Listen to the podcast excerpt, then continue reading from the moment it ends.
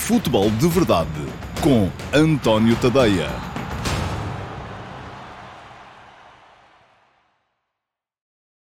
Olá, meus amigos, muito boa tarde e sejam muito bem-vindos à edição número 101 do Futebol de Verdade. Hoje é quinta-feira, dia 4 de janeiro de 2024 e esta é a edição número 101, bem entendido, para a temporada de 2023-2024, porque uh, o Futebol de Verdade já está uh, por aqui no meu uh, canal de YouTube há seguramente um, quase, se é que não atingimos já mesmo as mil edições. Por acaso, um dia destes tenho que fazer essa contabilidade para perceber. O Futebol de Verdade começou em julho de 2019, portanto já estamos com 4 anos e meio. Houve ali algumas interrupções uh, por alturas da pandemia. O programa não sai ao fim de semana e, portanto, uh, tinha mesmo que fazer contas e somar as edições para o perceber. Mas aquilo que interessa é que hoje, uh, que é dia 4 de janeiro de 2024, esta é a edição número 101 para a temporada de 2023-2024.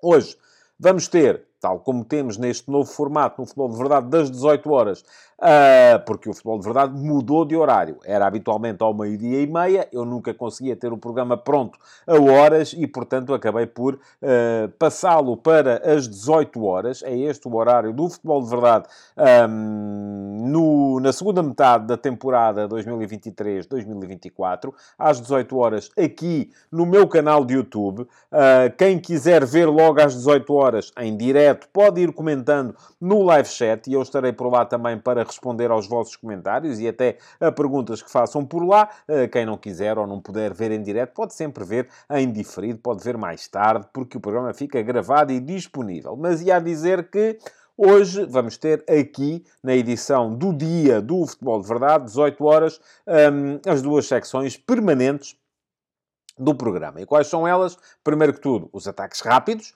Uh, vou pontuar aqui, até com alguma velocidade, um, as notícias da atualidade e às vezes, e hoje vou ter um caso desses, um, algumas dessas notícias poderão eventualmente vir a ser respigadas para amanhã poder vir a escrever sobre elas no meu Substack, entadeia.substack.com, mas já lá chegaremos. E depois ainda um, o Q&A, que é a parte do programa em que eu respondo às vossas perguntas, que são um bocadinho mais elaboradas elaboradas. Não são aquelas perguntas rápidas de live chat, são perguntas com um bocadinho mais de tese associada, vamos lá, e uh, às quais a resposta também tem que ser um bocadinho mais demorada uh, e, portanto, não se uh, extingue nos 200 caracteres que são permitidos no live chat. Vamos ter essas duas secções já a seguir, aqui mesmo no Futebol de Verdade. Antes, deixem-me avisar-vos de uma coisa: é que amanhã, sexta-feira, não haverá Futebol de Verdade live. E não haverá Porquê? Vou explicar. Uh, e eu uh, fui uh, alertado para esta questão, porque ainda não tinha avisado, no meu servidor de Discord, por um dos subscritores premium do meu Substack, que foi lá perguntar, António, como é que é? Amanhã há futebol de verdade live ou não há? E a que horas é? É ao meio-dia e meia ou é às 18? Bom, vamos lá esclarecer as coisas. O futebol de verdade live é sempre à hora do futebol de verdade. Portanto, era às sextas-feiras ao meio-dia e meia, porque o programa era ao meio-dia e meia. Portanto, agora que o programa passou para as 18 horas, o Futebol de Verdade Live é às 18 horas. É assim, é, é muito. Podia ser de outra maneira, mas foi assim que eu decidi. Uh, agora, o que acontece é que amanhã vai começar a 16 jornada uh, da Liga Portuguesa e o primeiro jogo, creio que é o Sporting Estoril, é logo às. E ainda não estou, eu estou a dizer creio que, uh, porque ainda não comecei a olhar com atenção. eu vou aqui, os dias vão sendo vividos dia a dia. Mas agora, só para não dar aqui uma informação errada, exatamente, é o Sporting Estoril às 18 e 45. Portanto, o tempo vai ser muito à justa para podermos ver o futebol de verdade às 18 horas, acaba o futebol de verdade por volta das 18h30 e vai toda a gente ver o Sporting Estoril, porque é, eu incluído, o início desta uh, 16ª jornada, penúltima jornada da primeira volta da Liga Portuguesa. Mas em condições normais, não havendo futebol uh, de alto nível do, do, das competições, portuguesas, bem entendido. Um, tão cedo, à sexta-feira, o que vai acontecer em futuras semanas é que às 18 horas teremos o Futebol de Verdade Live e no fim do Futebol de Verdade Live, que dura 45 minutos à partida, entra a edição do dia do Futebol de Verdade às 18h45. Desta vez não vai acontecer porque eu não vou querer estar a competir naturalmente com uh, a Liga Portuguesa, não é para isso que eu aqui estou. Muito bem, já sabem que durante o fim de semana também Isso começa amanhã. Vamos ter edições uh, do Futebol de Verdade Flash, uh, com o meu comentário de cerca de 15 minutos dos jogos dos candidatos ao título do futebol português. E amanhã já vai haver duas edições do Futebol de Verdade Flash, porque vamos ter o Sporting Estoril às 18h45 e o Boa Vista Futebol Clube do Porto às 20h45. Ao fim do dia, ou ao fim da noite, neste caso, uh, os subscritores premium do meu Substack vão receber na sua caixa de e-mail as edições do Futebol de Verdade Flash relativas aos meus comentários a estes dois jogos jogos, 15 minutos à volta disso em cada um, com o comentário ao jogo, com a análise tática ao jogo, com a avaliação da performance individual dos jogadores e com a avaliação do trabalho da equipa de arbitragem. São sempre 15 minutinhos uh, e vão seguir amanhã, no final do dia, no final da noite, para os subscritores premium do meu Substack, em tadeia.substack.com. Se quiserem ter a certeza de que recebem, é só fazerem a subscrição e fazerem esse upgrade para premium. Uh, podem fazê-lo aqui, neste link que eu aqui deixo. Uh, Custa-vos 5 euros por mês e, atenção, essa não é a única vantagem que têm. Têm muitas outras. Têm acesso a todo o arquivo uh, de textos, têm acesso a reportagens, têm acesso a artigos de data journalism, têm acesso a memória, os artigos da série F80, os artigos da série Donos da Bola, que em breve vão recomeçar uh, com a atualização para 2024 uh, do uh, tecido societário dos maiores clubes do mundo, os artigos da série Eminências Pardas, os, enfim, há todo um mundo de conteúdos para subscritores premium do meu Substack. Pagam 5 euros por mês por essa subscrição e têm ao mesmo tempo a satisfação de estar a auxiliar a manter viva a minha atividade como jornalista longe dos grandes grupos grupos de média, independentemente dos grandes grupos de média. Já sabem, o link ficou lá atrás. Um, se quiserem fazer ou a subscrição, podem fazer a gratuita também, mas aí não têm direito a tantas vantagens. Se quiserem fazer a premium, uh, é naquele link que eu vos deixei. Para já, vamos avançar rapidamente para os ataques rápidos de hoje.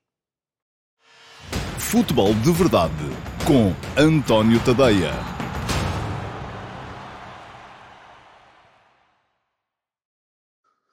Ora, vamos lá então a passar aos ataques rápidos para hoje, para hoje que é quinta-feira, dia 4 de janeiro de 2024. Começamos, como sempre, pelo futebol de ontem. E que grande jogo! Se eu anteontem vos tinha recomendado esse jogo entre o West Ham United e o Brighton and Hove Albion, que foi uma gigantesca seca, ontem não deram certamente por mal emprego o seu tempo aqueles que uh, acolheram a minha sugestão e viram o Girona Atlético Madrid. 4 a 3, grande jogo, vitória do do Girona mesmo já uh, no período de compensações, uh, permitir à equipa catalã manter-se a par do uh, Real Madrid no topo da tabela da Liga Espanhola quando a Liga está a virar para a segunda volta. Este, este jogo foi da última jornada, 19 e última jornada da primeira volta. Três golos do Álvaro Morata, uma belíssima exibição do ponta de lança do Atlético também, mas o Atlético já a 10 pontos dos dois líderes, que são o Real Madrid e o uh. O Real Madrid tinha ganho por 1 a 0, uh,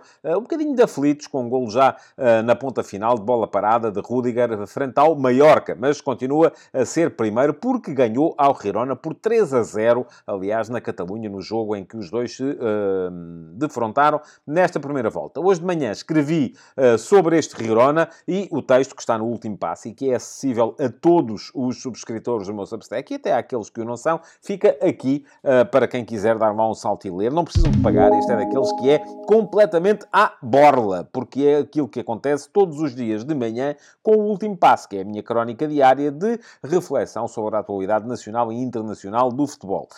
Um, hoje escrevi, tal como vos disse, sobre o uh, Girona, embora tenha passado também uh, pelas negociações dos direitos centralizados uh, para a Liga Portuguesa e ainda pela eleição do 11 do ano internacional do jornal L'Equipe. Bom, ontem ainda ainda, o Paris Saint-Germain ganhou mais uma supertaça em França, ganhou por 2-0 ao Toulouse. Uh, não vi o jogo, mas a assinalar um golo de Mbappé, uh, que no final apareceu a dizer que, bom e tal, ainda não tenho nenhuma decisão tomada, vamos a ver, não sei o que é que vou fazer, se fico aqui, se vou para outro sítio qualquer. Já vimos que vamos ter novela bem até ao final da época e das duas uma aí, ou o PSG manda vir mais uma série de caminhões de dinheiro e consegue convencer uh, Mbappé a renovar o contrato, ou então ele vai mesmo sair a custo zero, seja para onde for, e neste momento, já vos disse, fala-se muito, naturalmente, do Real Madrid, já se fala há muito tempo, mas fala-se um bocadinho já também da possibilidade de Liverpool. Vamos a ver se os americanos de Liverpool têm dinheiro para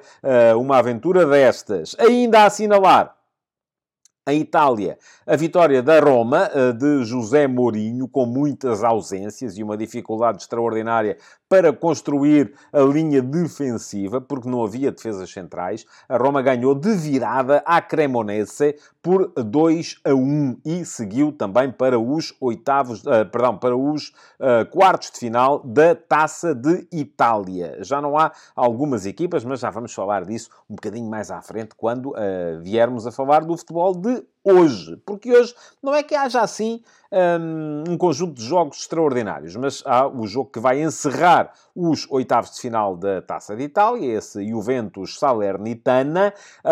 Um, Juve naturalmente favorita para manter-se em prova numa Taça de Itália que já não tem o Inter, que foi eliminado pelo Bolonha, já não tem o Napoli, que foi eliminado pelo Frosinone, e uh, que uh, tem um Milan-Atalanta como principal ponto de interesse dos quartos de final e ainda um Roma-Lazio, um derby da capital, uh, também nessa fase.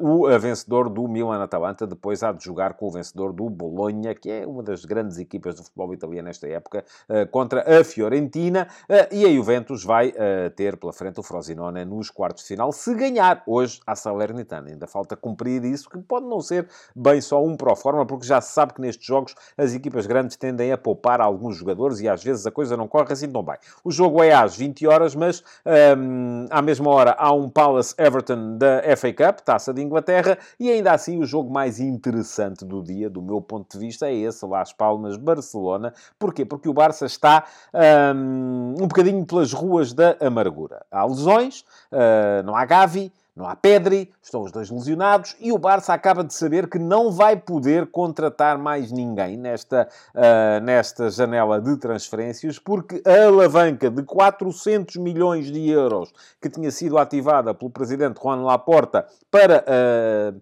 viabilizar a possibilidade de voltar ao mercado, que tinha a ver com o investimento da uh, alemã Libero, acabou de ruir pela base. Porquê? Porque não há dinheiro. Os alemães não vão conseguir fazer o pagamento e, portanto, o Barça não está em condições, já lhe foi comunicado pela Liga Espanhola, que não está em condições de contratar nesta janela de mercado. Já está inscrito o brasileiro Vitor Roca, que aliás está com a equipa uh, nas Canárias uh, e poderá eventualmente até vir a ter hoje os primeiros minutos, quando só vai ser apresentado formalmente amanhã. Uh, pela, aparentemente será amanhã a apresentação oficial, mas o jogador está com a equipa uh, em Las Palmas da Gran Canária e uh, poderá eventualmente vir a somar alguns minutos nessa partida de hoje. Las Palmas-Barcelona, 20 e 30. O Barça precisa de ganhar para se manter a 7 pontos dos dois líderes da tabela, que são o Real Madrid e o Girona. Portanto, será um jogo uh, interessante também para perceber, entre outras coisas,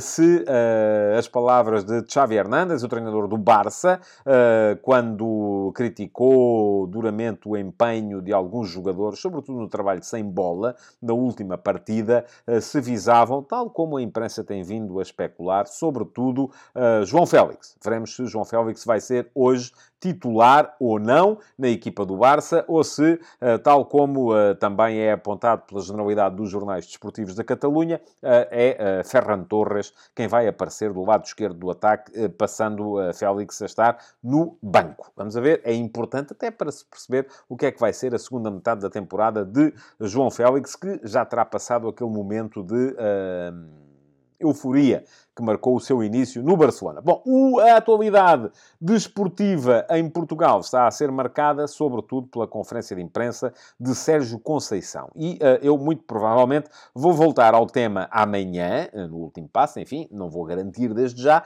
mas é bem possível que amanhã de manhã escreva sobre o assunto. Uh, para já, uh, aquilo que me chamou a atenção foi o facto de Sérgio Conceição ter vindo a falar, uh, e vou citar, ele até começou por dizer um choro de mentiras, e depois então sim corrigiu uh, para um chorrilho de mentiras, uh, e fala em notícias enganadoras e mentirosas. É essa a, a, a citação de Sérgio Conceição relativamente ao, a, às notícias, diz ele, que diziam que ele tinha deitado ao lixo 45 milhões de euros e eram apontados uma série de jogadores. Ora, muito bem.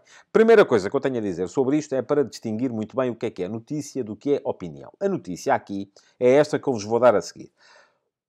Todos, de todos os jogadores, e são 1, 2, 3, 4, 5, 6, 7, que o Flóculo Porto contratou acima de 5 milhões de euros nos últimos dois anos, só um está a jogar com regularidade na equipa. Isto é uma notícia. Aqui não há mentira nenhuma, é verdade.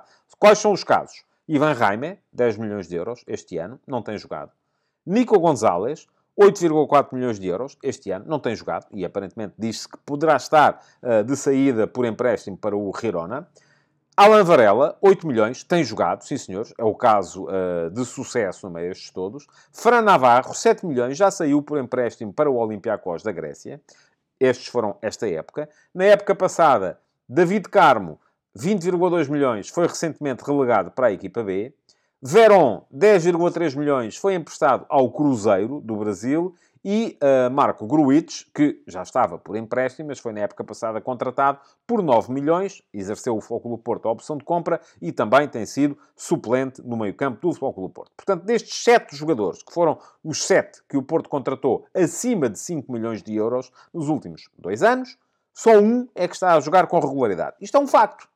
Não é uma mentira, é um facto. Agora, aquilo a que Sérgio Conceição se referia era a outra questão, que é a interpretação dos factos.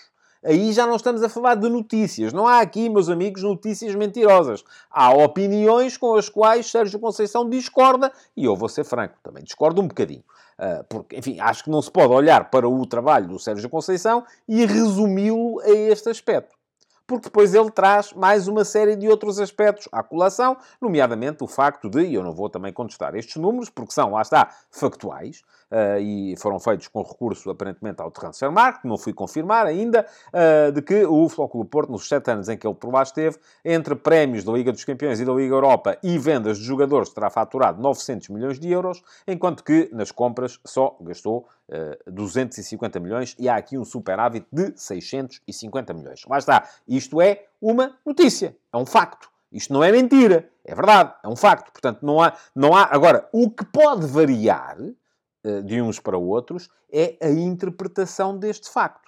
E aqui nós podemos ter uma opinião. Eu, eu acho imensa piada porque as pessoas passam a vida a dizer mal dos programas de comentário futebolístico que as nossas, os nossos canais de televisão uh, têm à noite. Ainda hoje de manhã, no, no, no, no, ginásio, uh, estava a conversar com, com um colega de ginásio, um antigo internacional de, de polo aquático, que me dizia: Ah, e tal, e você viu o que é que disse, não sei quantos? E eu disse: Não, não vi.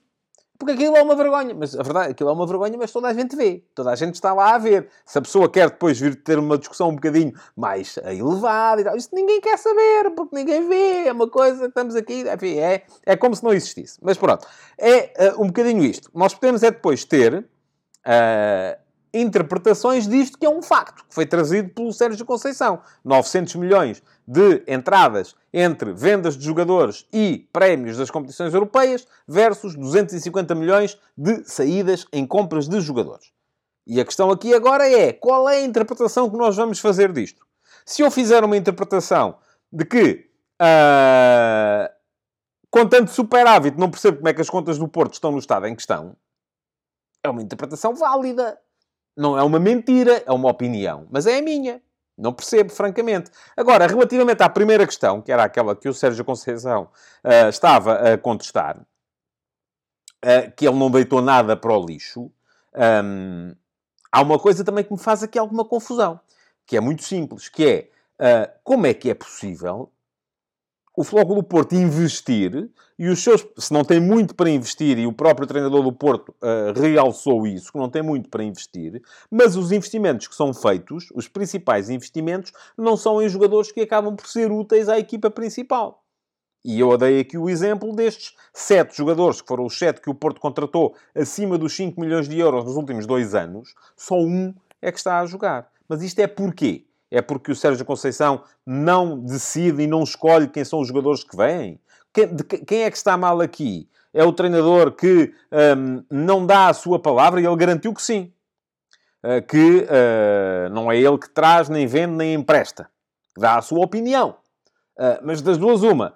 Ou ele muda de opinião, ou quem está depois a trazer, a vender e a investir e a emprestar, não concorda com a opinião dele e traz outros jogadores que não aqueles que ele uh, estará a recomendar. Portanto, eu acho que isto é um assunto que é importante olharmos para ele sob todos estes prismas e por isso mesmo, muito provavelmente amanhã, uh, sou capaz de voltar a escrever sobre ele, mas uh, se quiserem saber, o que têm de fazer é fazer a tal subscrição uh, do meu Substack em tadeia.substack.com e amanhã de manhã receberão logo no vosso e-mail a crónica do dia. Mais coisas e vamos fechar os ataques rápidos falando de mercado. Vai sair Tiago Pinto da Roma, o diretor desportivo da Roma eh, já chegou a acordo com a família Friedkin para sair no dia 3 de fevereiro.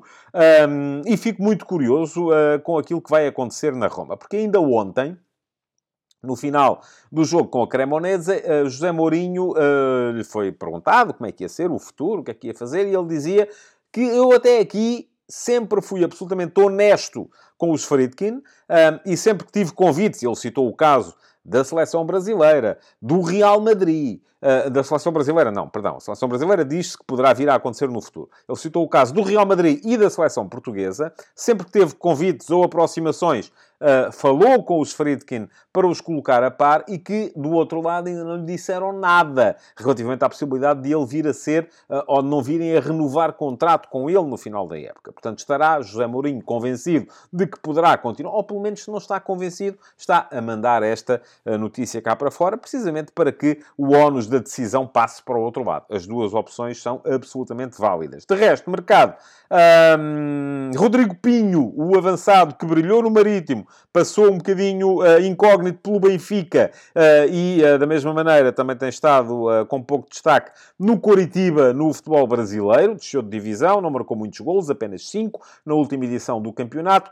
volta a Portugal para representar o Estrela da Amadora. O Portimonense vai à procura de um ponta de lança e, nesse aspecto, foi buscar Tumble, que é um belo nome, Tumble Monteiro, ao Felgueiras, melhor marcador da Liga 3. Vamos a ver se ele consegue, ele próprio já falou nisso, isso, replicar o efeito Beto uh, e ainda o Vizela a contratar uh, Messias ao Petro de Luanda, de Angola. Já vos falei de Mbappé, que diz que não decide nem que sim nem que não, uh, e começa a falar-se também no empréstimo de Tanlongo, que foi recambiado pelo Copenhaga para o Sporting ao Rio Ave. foram essas as principais notícias do mercado uh, de uh, hoje e de ontem, dia em que já chegou a Lisboa Marcos Leonardo, o tal novo reforço do Benfica para o ataque, e vamos ver também como é que o Benfica vai recompor o seu ataque, agora que tem quatro pontas de lança para uma posição apenas. Mas sobre isso voltaremos com certeza a falar mais à frente. Vamos já a seguir ao Q&A. Futebol de Verdade com António Tadeia.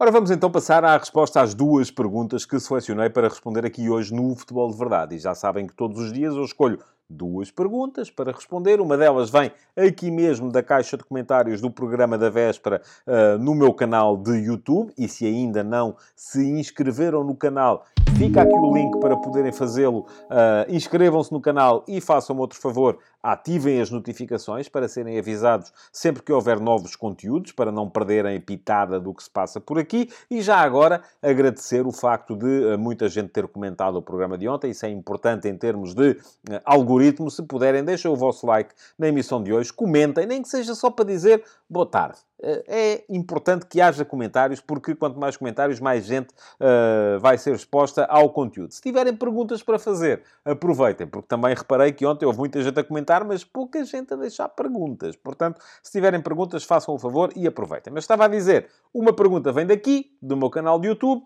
outra pergunta vem do meu servidor de Discord, da chatroom, perguntas do Discord, uh, e ao meu servidor de Discord, já vos tinha dito antes, acedem os subscritores premium do meu Substack em tadeia.substack.com. São os tais que pagam os tais 5 euros por mês uh, para terem acesso a todos os conteúdos uh, do meu Substack. A primeira pergunta já está aí à vossa frente e é a pergunta do YouTube. Foi deixada pelo André Filipe. Olá, André, muito obrigado. E o André pergunta o seguinte: Olá, António. Qual acha que será, qual, quais acha que seriam as posições a reforçar, se possível, no Flóculo Porto? Um central? Um lateral esquerdo? Ou um médio centro?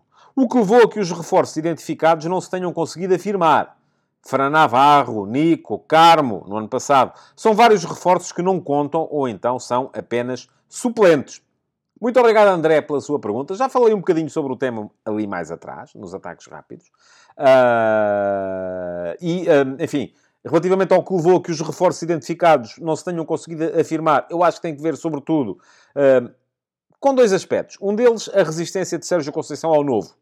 Eu acho que o Sérgio sente que precisa de trabalhar durante muito tempo com os jogadores para eles poderem assimilar as suas ideias e acho que às vezes, se calhar, é preciso ser um bocadinho mais uh, maleável nesse aspecto. Uh, porque uh, depois os jogadores, alguns deles não são logo opção, acabam por tirar um bocadinho o pé nos treinos porque se sentem e isso pode levar a alguma desmotivação, mas não sei. Enfim, é preciso estarmos dentro do plantel, dentro do grupo, para ter a certeza da, da, das razões. Agora, não quero acreditar que seja uma questão de o Porto andar a contratar jogadores que não são aqueles que o treinador quer. Porque isso, enfim, uh, faria muito pouco sentido uh, do ponto de vista do crescimento do clube. Uh, relativamente à pergunta mais concreta, e eu hoje vou fazer o que eu um bocadinho mais curto, porque lá está, o programa não pode passar muito da meia hora, eu acho que isto... e, portanto, como já tinha falado deste tema antes, vou abreviar aqui um bocadinho a, a, a resposta. Mas relativamente à pergunta mais concreta e factual uh, que deixa o André Filipe, quais acha que seriam as posições a reforçar, se possível, no Futebol Clube do Porto, uh, eu vou-lhe dizer assim, sobretudo aquelas para as quais possam vir os jogadores que o treinador venha a aproveitar. Mas eu acho que, acima de tudo, defesas centrais. Acho que é, neste momento, a principal lacuna do plantel do Futebol Clube do Porto. O Porto tem à direita o João Mário e o PP, enfim, Uh, o PP pode ser para lá desviado. O João Mário uh, é um jogador recentemente internacional. Tem à esquerda dois jogadores que muita gente não gosta. Eu acho que não são tão maus quanto os pintam. O Wendel tem aquela questão de um, se magoar com alguma frequência. Enfim, o, o Zaidu é um jogador rápido, uh, não é um craque de enormíssima dimensão, mas eu acho que mesmo assim vai, vai desenrascando. E já foi campeão nacional e importante em títulos nacionais do Porto.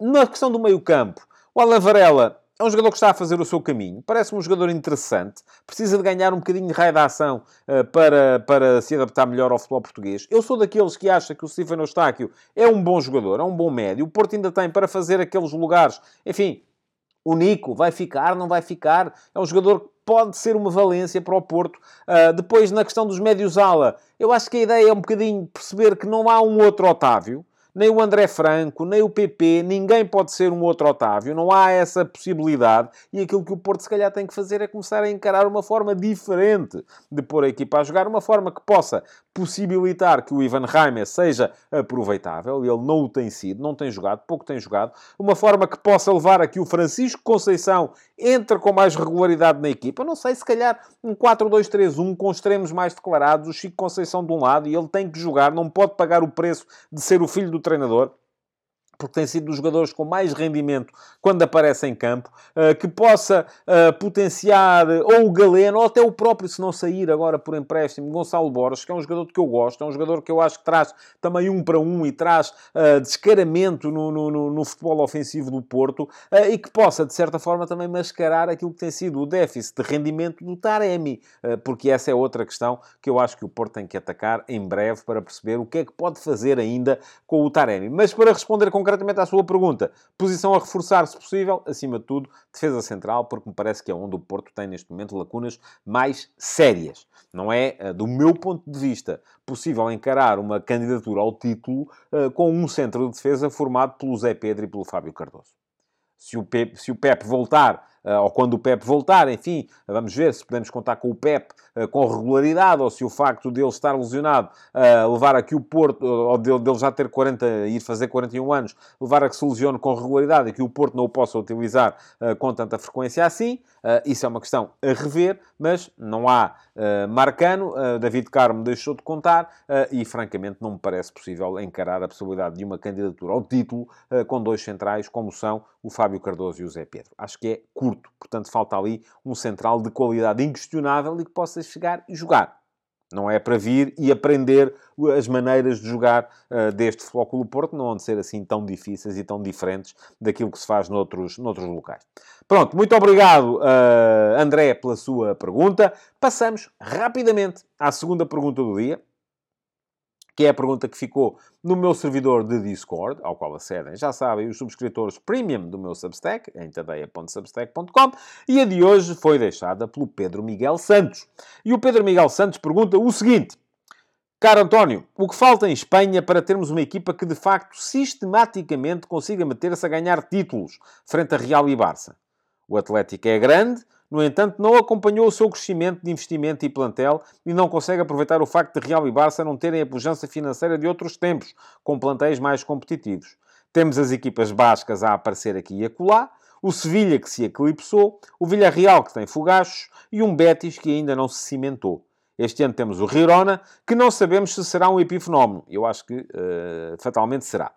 O que faltará para termos um verdadeiro terceiro grande? E como terá de ser esse projeto se é que é possível. Eu acho que. Obrigado, Pedro, pela sua pergunta. Eu acho que a questão é que o Real Madrid e o Barça são de facto absolutamente gigantescos e maiores do que o país. Houve períodos da história, e eu recordo-me, quando eu era miúdo, estamos a falar do início dos anos 80, em que a Real Sociedade e o Atlético uh, marcavam alguma supremacia dos clubes bascos uh, no, no futebol espanhol. Era um futebol espanhol completamente diferente daquele que é hoje com muito menos investimento financeiro e com muito menos peso das estruturas financeiras. Uh, há clubes que até se conseguem impor no plano internacional, e aqui é inevitável que pensemos no Sevilha, uh, no, no, Atlético de Madrid, uh, que aliás já conseguiu ser campeão recentemente, um, ou até no Villarreal, mas que depois têm muitas dificuldades internamente e têm muitas dificuldades internamente. Eu creio que aquilo que falta à Espanha é um bocadinho a mesma coisa que falta a Portugal, sendo que a Espanha, apesar de tudo, está mais à frente do que Portugal nesse aspecto, porque tem cidades mais pujantes. Não há em Portugal cidades com tecido social suficientemente, uh, por um lado, grande, por outro lado, centrado em torno dos seus clubes, uh, a ponto de uh, conseguirem levar a que esses clubes sejam consolidadamente candidatos ao título. Pode haver epifenómenos. Villarreal é um epifenómeno. Villarreal é uma cidade, se não me engano, tem para aí 30 mil habitantes. Girona é outro epifenómeno. Uh, são coisas que acontecem, mas aparecem e desaparecem. Sevilha poderia ter uma destas equipas. Bilbao, San Sebastián, Valência. Uh, são cidades, se calhar, suficientemente grandes para poderem ter uma destas equipas. Agora, o grande problema e problema aqui vai entre aspas, naturalmente, é que mesmo nessas cidades acontece um bocadinho aquilo que acontece em Portugal.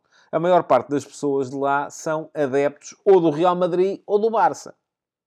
Tal como em Portugal, a maior parte das pessoas, em Braga, em, em Guimarães, se calhar não tanto, mas uh, na maior parte das cidades, são adeptos ou do Benfica, ou do Flóculo do Porto, ou do Sporting. E isso acaba por travar o crescimento dos projetos locais, como é natural. Portanto, eu acho que é isso, sobretudo, que falta, mas não é um problema uh, que seja, por um lado, exclusivo do futebol, por outro lado, que seja resolúvel pelo futebol. É uma questão social. E essa questão, como é social, é uma questão que não pode. Enfim, Portugal não tem, a Espanha não tem, a mesma, o mesmo tecido social que tem, por exemplo, o Reino Unido.